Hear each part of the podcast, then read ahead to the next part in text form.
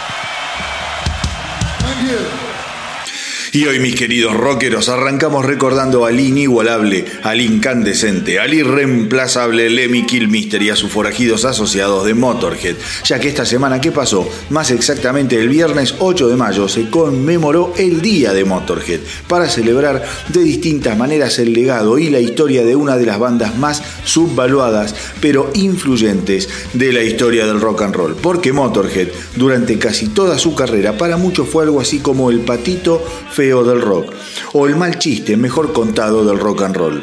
Sin embargo, a no engañarse ni a dejarse llevar por las apariencias, por favor. Motorhead fue una banda de avanzada, una banda que surge de la sed insaciable de un personaje único como fue Lemmy Kilmister, decidido a saltar la cerca, a alejarse del rebaño y a encarar la ruta para vivir una vida diferente. Si tienen la posibilidad, traten de hacerse de la biografía de Lemmy, que yo la terminé hace un par de meses de leer. Me refiero a White Line Fever. Les aseguro que les va a encantar, porque es un relato sencillo, entretenido, veloz y sin vueltas, que describe a la perfección la manera única que Lemmy tuvo de hacer las cosas. Un tipo simple, sin demasiadas luces para los negocios, con un sentido del humor a prueba de balas y con la pasión por dejar una huella en el mundo del rock verdaderamente conmovedora. Motorhead fue su engendro perfecto. Motorhead cambió el rumbo de la música para siempre. Motorhead fue esa extraña criatura capaz de hacer poco con los punkies y de agitar su cabeza con los metaleros. Motorhead resumió una época de quiebre y entendió a mitad de los años 70 que el mundo que venía iba a ser sin dudas un lugar más veloz, más ruidoso y más intenso excesivos, sucios, desprolijos. Cuando irrumpieron sorprendieron y después de a poco, al igual que pasó por ejemplo con los Ramones, se convirtieron en el secreto mejor guardado de una horda de fans fieles e incansables que siempre estuvieron ahí, con ellos hasta el final, como pasó también con los Ramones. En los años finales de la banda comenzaron a asomar la cabeza célebres fans de Motorhead, que de muy jóvenes habían sido inoculados con el veneno del rock and roll para contar que gracias a Motorhead se habían decidido a formar una banda de rock. Dave Grohl, los muchachos de Metallica, Testament o Creator son algunos de los que fueron infectados por Lemmy y los suyos. Hace unos años estuvo en el Rainbow Bar Grill, ahí en Los Ángeles, ahí donde iba Lemmy a jugar a los fichines y a tomarse eh, un, un todos los días. Bueno, tuve la suerte de viajar y de poder ir al Rainbow Bar and Grill exactamente dos meses después de la muerte de Lemmy. Mi sueño cuando planeaba el viaje eh, era poder conocer, pasar por el Rainbow y poder conocer a Lemmy. No se me dio, pero bueno, pude conocer el lugar. Y la chica, la camarera que, que nos atendió, en un momento le pregunté si había conocido a Lemmy. Me miró muy pero muy conmovida y simplemente me dijo, por supuesto, Lemmy era parte de nuestra familia. Y sin dudas, creo que a todos los que nos apasiona el rock nos pasa eso con un montón de artistas. Lo sentimos parte fundamental de nuestras vidas, porque nos han acompañado en todo momento, cantándonos al oído, haciéndonos bailar, conmoviéndonos o simplemente estando ahí de fondo, como esos grandes amigos que no necesitan invadirnos permanentemente para decirnos que siempre podemos contar con ellos. Es así, mis queridos rockeros, que, como les decía, el 8 de mayo los fans del EMI tuvieron la oportunidad de celebrar y de eh, devolver al menos un poco de todo lo que Motorhead le dio a lo largo de su extensa, ruidosa e inconfundible carrera. Y entre las actividades que se llevaron a cabo estuvo, por ejemplo, la apertura eh, de una donación para ayudar a las familias de los roadies de conciertos que en estos momentos están sufriendo la inactividad forzosa por culpa de las restricciones impuestas por la crisis sanitaria derivada de la pandemia del coronavirus. También se lanzó desde la tienda oficial de Motorhead una nueva línea de productos Road Crew en edición limitada. Una parte de los ingresos que se obtengan se destinará a Live Nations Crew New Found, fondo para proporcionar apoyo financiero a las familias de los empleados que habitualmente trabajan con las bandas dentro y fuera de los escenarios, afectados en este momento por las cancelaciones de conciertos. Y por último, y para jugar un poco, se puso a disposición de los fans un filtro único creado para Facebook e Instagram del el logo de Motorhead, en el que podrán incrustar su rostro todos aquellos que lo logren bajar a sus celulares, por ejemplo.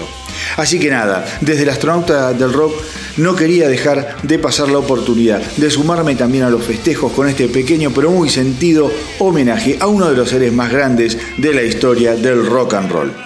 Una mención también quiero hacer así de último momento, porque esto yo lo grabo los domingos y ayer sábado me enteré de la muerte de eh, Little Richard. Sin duda uno de los padres eh, del rock and roll. Sin gente como Little Richard, el rock and roll no sé si no hubiese existido, pero al menos no sería lo que hoy en día es. Eh, se murió a los 87 años, aparentemente estaba sufriendo un cáncer de huesos y eh, hablar de Little Richard es hablar de un ser humano de avanzada, un tipo que pudo en, su momento animarse a mezclar el, blues, a mezclar el jazz, el swing eh, y a generar en esa licuadora creativa un estilo totalmente nuevo, que fue el rock and roll. El rock and roll que por ejemplo abrazaba a Lemmy con furia, porque volviendo un poquito a Lemmy, Lemmy no decía que hacía heavy metal. Lemmy llegaba al escenario y con esa voz hecha mierda divina decía somos Motorhead y hacemos rock and roll. Así que nada, desde acá, desde el astronauta del rock, no quería dejar pasar, aunque sea un par de minutos, para mencionar eh, y recordar y homenajear tímidamente a Little Richard, cuya muerte nos explotó, ya les digo, en la cara, cuando ya el programa estaba totalmente terminado y lo quería mechar de alguna forma. Ayer eh, obviamente se hicieron sentir las voces de un montón de músicos, de rockeros de todas las edades, qué sé yo, Dave Grohl, eh, Gene Simmons, Sammy Hagar, bueno, porque digo, este tipo de personajes que ya se están acabando, porque no quedan muchos de esta, época, eh, estos tipos han cortado transversalmente generaciones y han influido a muchísimos, o a todos, mejor dicho, los músicos que se han dedicado al rock. Little Richard, piensen que nació en 1932, en la más absoluta pobreza. Una familia que tenía 12 hermanos digo, negro, miren de lo que estamos hablando, era prácticamente imposible en aquella época pensar que un negro pobre iba a lograr cambiar el rumbo de la música tal y como se conocía hasta el momento. El tipo obviamente había arrancado cantando en iglesias, como hacen eh, los negros que, van y cantan en misa y hacen gospel. Eh, fue descubierto de muy chico, empezó a cantar en programas de radio y así se fue armando de una carrera hasta que obviamente después la pega con temas como Tutti Frutti, Long Tall Sally y bueno, y ya después la historia comienza a ser un poquito más conocida. Little Richard eh, fue inducido al Salón de la Fama del Rock and Roll, al Salón de la Fama de los Compositores y también ganó un Grammy honorífico en el año creo que 1993, un año después de grabar su último disco, con lo cual el tipo obviamente ya estaba bastante retirado. Nada, queríamos recordarlo, queríamos mencionarlo, si quieren escuchar aquellos que son un poquito más jóvenes, de qué estamos hablando. En cualquier plataforma de streaming está toda la discografía, todas las canciones que grabó este negro maravilloso, este ser estupendo, esta estrella que se apagó, pero que su luz sin duda seguirá brillando por siempre. Y ahora sí, vamos con el primer estreno del día de hoy. Resulta que los Killswitch Engage se quedaron con algunas canciones que no lograron eh, formar parte de su último álbum, el imprescindible Atonement. Entonces, ahora decidieron sacar un EP con seis canciones titulado Atonement 2 B-Sides for Charity, con el objetivo de recaudar fondos eh, que estarán totalmente donados al Relief Fund for the Center for Disaster Philanthropy. Los temas están realmente buenísimos y la idea me pareció excelente, una forma de estar vigentes pero con la cabeza puesta en ayudar en la lucha contra esta pandemia inesperada y mortífera. Así que si les parece, vamos a darnos un respiro de tanta cháchara y a degustar a Killswitch Engage con esta canción que literalmente es sensacional. I feel alive again.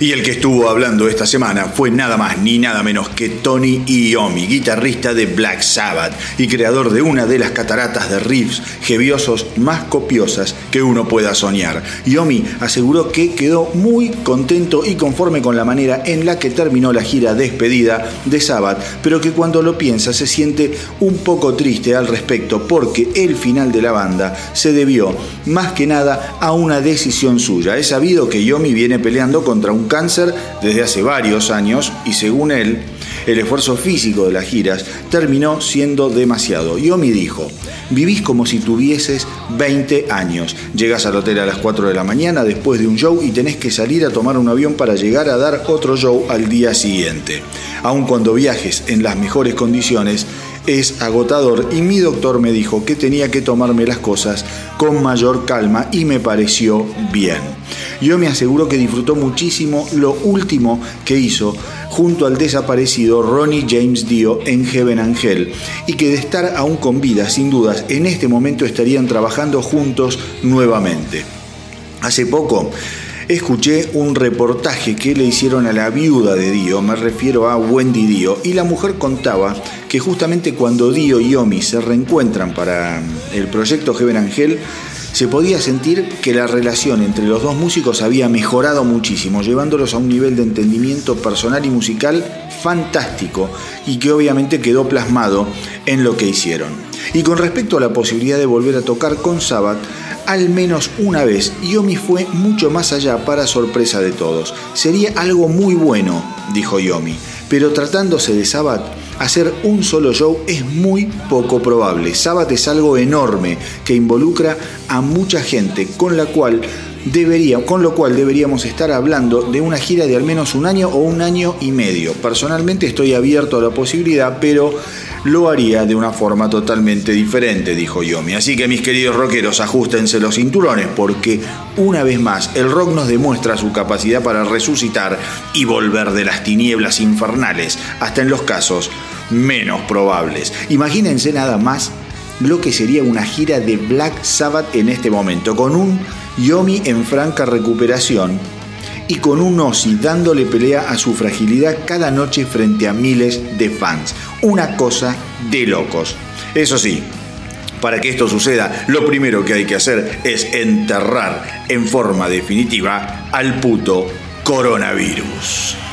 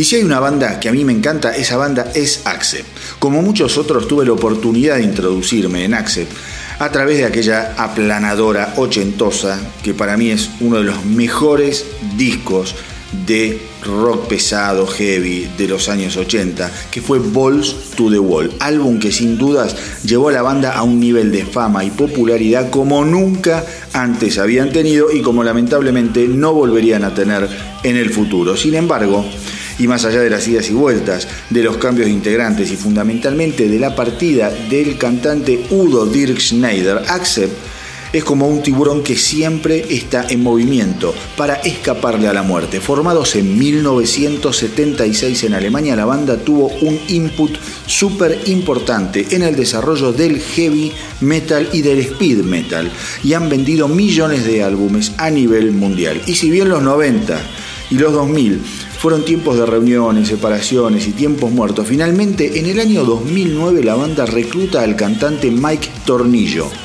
Mike Tornillo. Y cuando nadie lo esperaba, la máquina comienza tímidamente a arrancar otra vez y después de 14 años graban, junto al inefable Andy Snip, el muy recomendable Blood of Nations.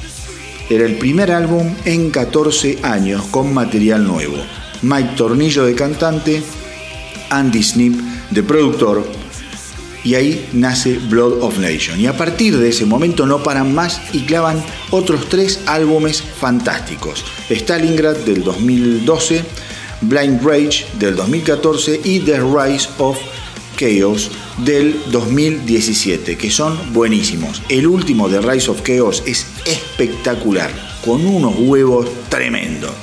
Y les cuento esto por qué.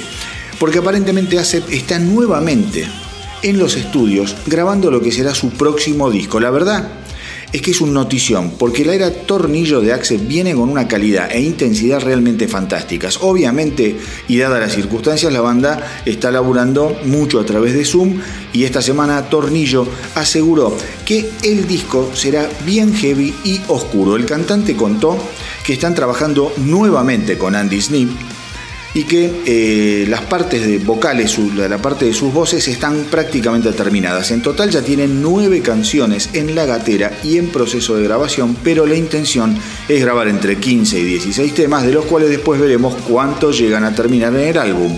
Los planes de Accept incluyen la edición de algún simple durante el verano boreal. Así que mientras esperamos lo nuevo de esta banda alemana teutona con una energía impresionante, me refiero a Accept, vamos con esta maravilla grabada en la edición 2017 del Wacken Open Festival, Die by the Sword.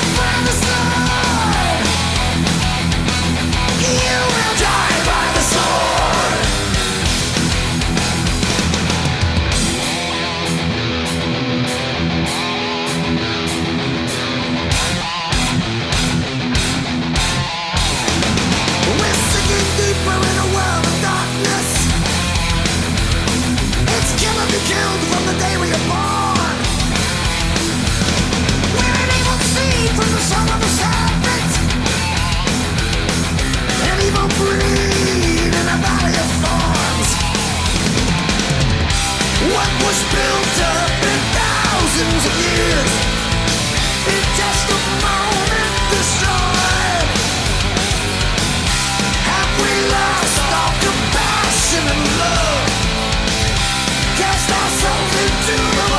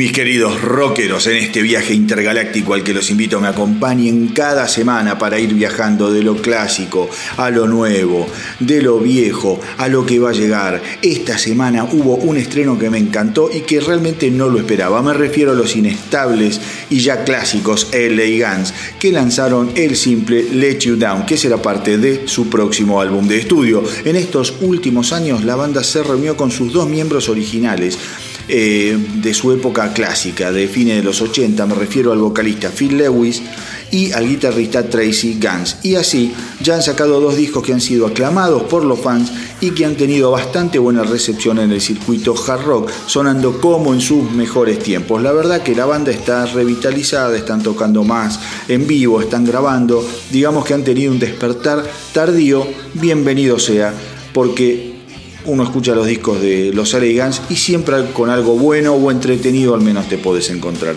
Let You Down, la canción que están estrenando, fue hecha en cuarentena con cada integrante en distintas ciudades y uniendo todo a la distancia. A fines de año o a principios del siguiente estará saliendo el álbum nuevo de los LA Guns. Pero primero, lo primero, los invito a escuchar el estreno Let You Down.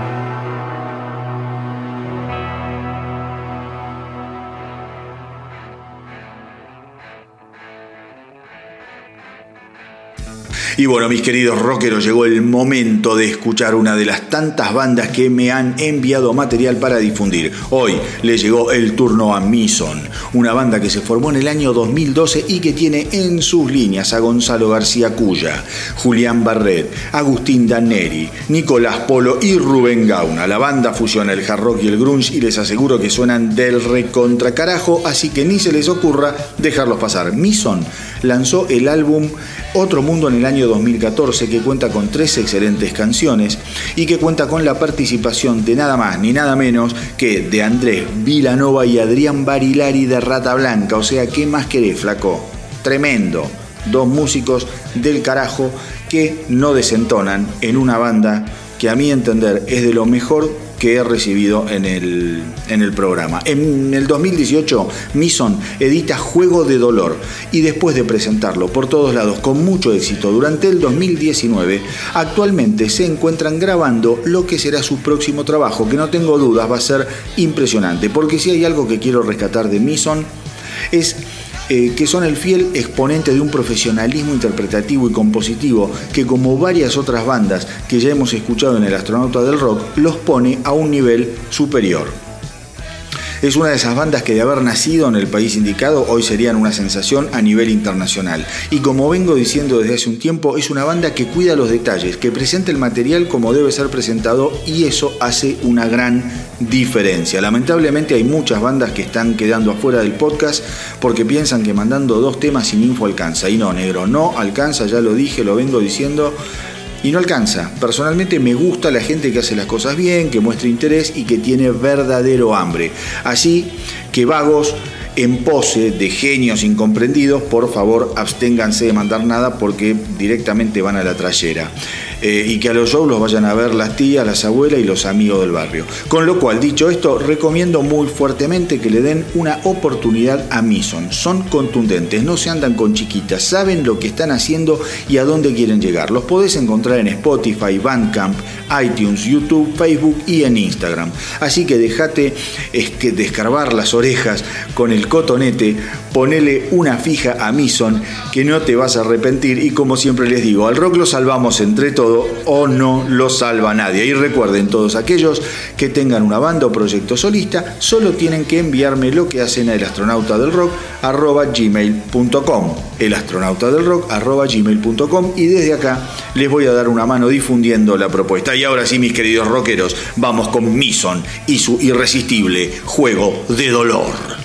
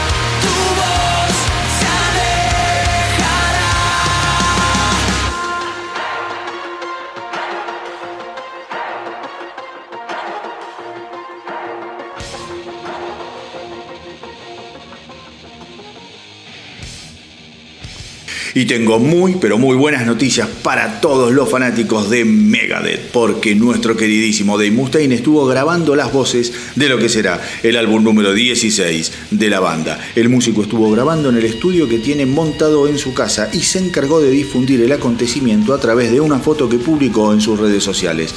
Recordemos que los pasos iniciales de este álbum fueron dados el año pasado de la mano del productor de Dystopia, Chris Raikstro.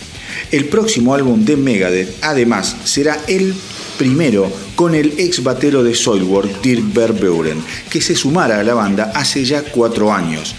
Por lo que adelantó Mustaine, el disco viene pesadísimo y están trabajando en algo así como 20 canciones que están en permanente estado de evolución. En cuanto a David Elfson, lo que viene es el paso siguiente al camino iniciado por el excelente Distopia, con muchas cosas nuevas y sorpresas, pero siempre dejando en claro que la esencia de Megadeth es algo que siempre es omnipresente. Si les parece, mientras los muchachos siguen laburando desde acá, vamos a recordar algo del fabuloso Distopia que me encanta. Vamos con Post American World.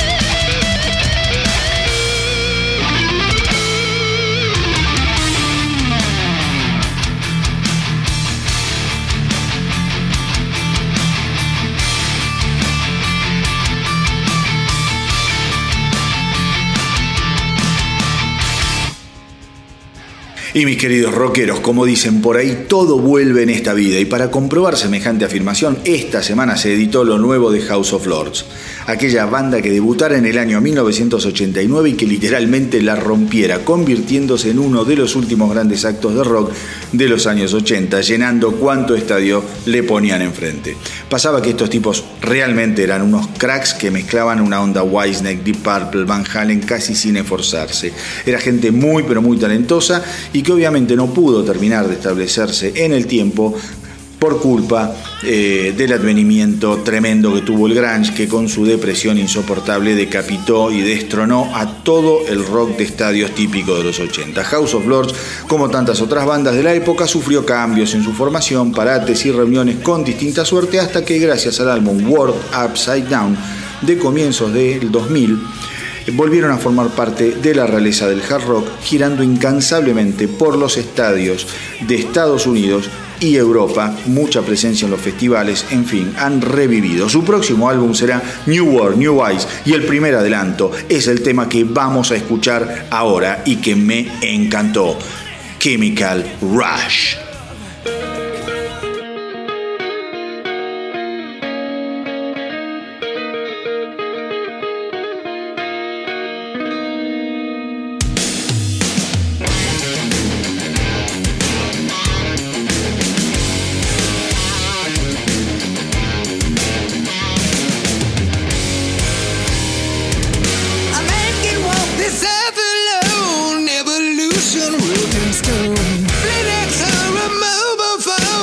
nothing if you're feeling alone.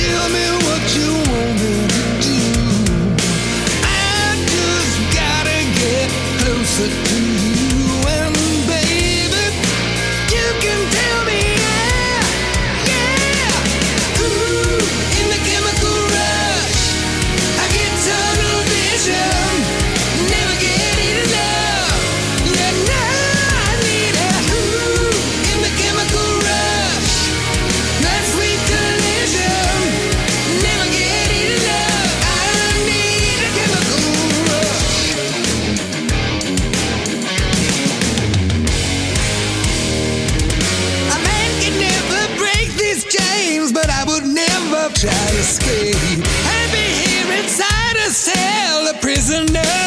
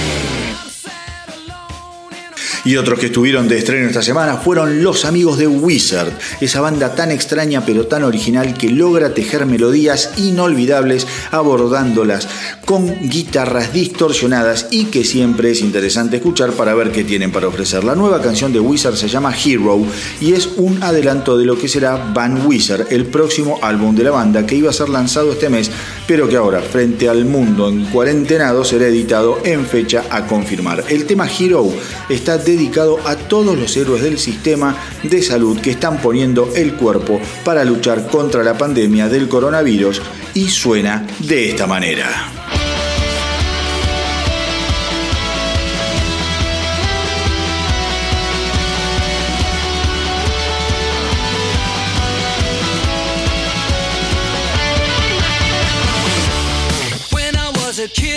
I'd save the world. Running round and chasing all the criminals. Swinging on a web, flying in the sky. Shooting lasers from my eyes.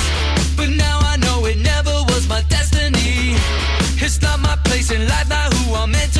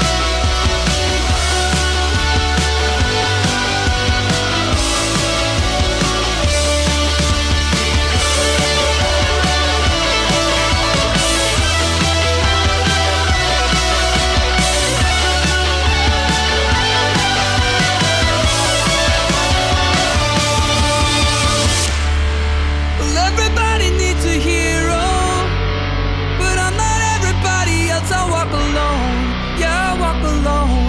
Yeah, I walk alone.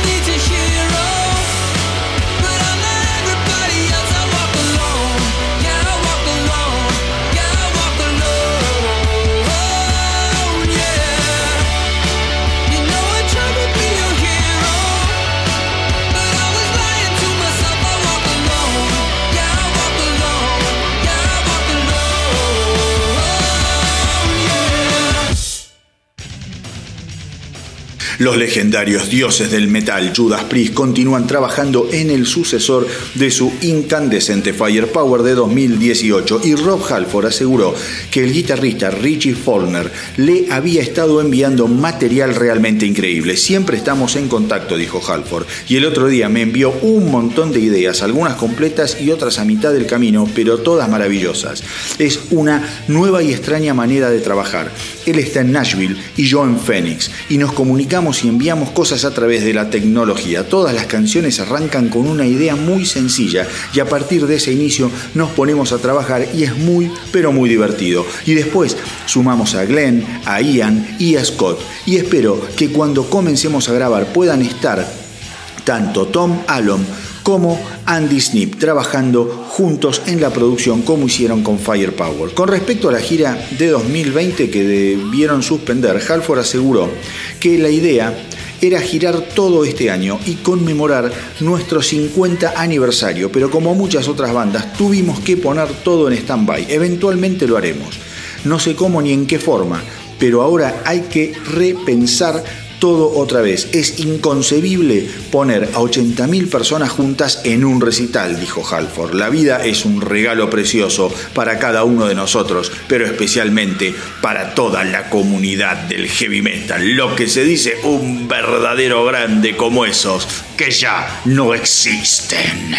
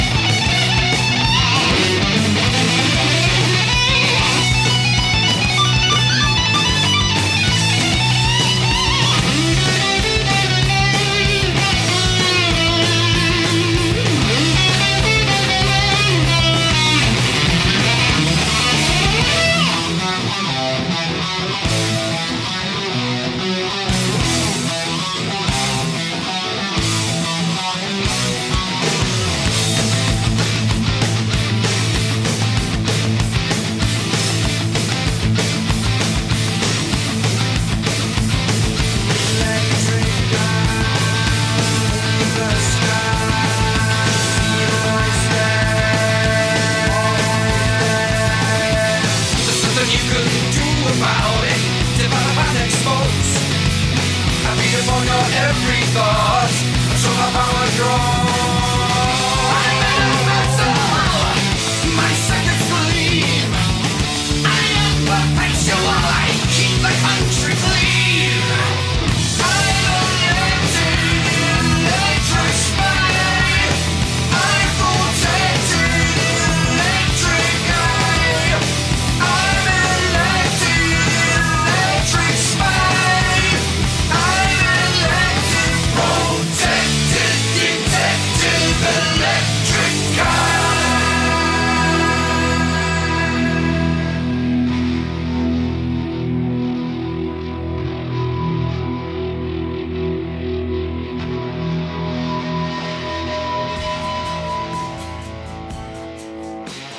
Y esta semana, mis queridos amigos, se fue un gran cantante, quizá no muy conocido individualmente por muchos, pero que fue capaz de bancarse una parada muy pero muy difícil y revitalizar la cada vez más decadente carrera de una de las bandas precursoras del hard rock de mediados de los 70. Me refiero a Brian Howe, que en 1986 ingresó a las filas de Bad Company en reemplazo del histórico cantante Paul Rogers. Bad Company se había separado luego de la edición del dudoso álbum Rock Diamonds, editado en 1982. Y para 1986, Paul Rogers estaba cantando en su otro proyecto, The Firm, con lo cual los otros dos miembros de la banda, Mike Ralphs y Simon Kirk, juntaron fuerzas con Brian Howe, que había estado trabajando por ejemplo con Ted Nugent. Y la verdad es que con el ingreso y la impronta de Brian Howe se produjo un milagro absolutamente inesperado, porque Bad Company la pegó a lo grande con la edición de Fame Fortune.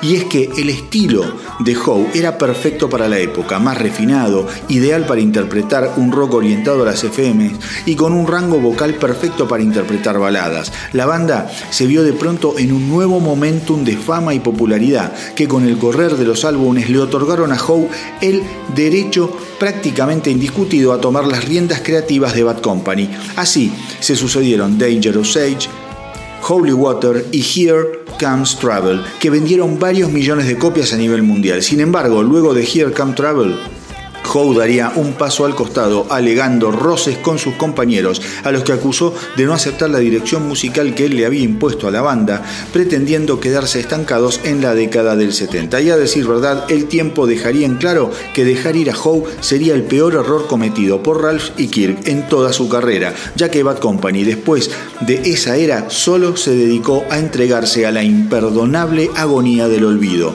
Así que buen viaje Brian Howe, Rock in Peace y desde acá lo vamos a recordar con este tema de su paso por Bad Company, la invencible balada This Could Be the One.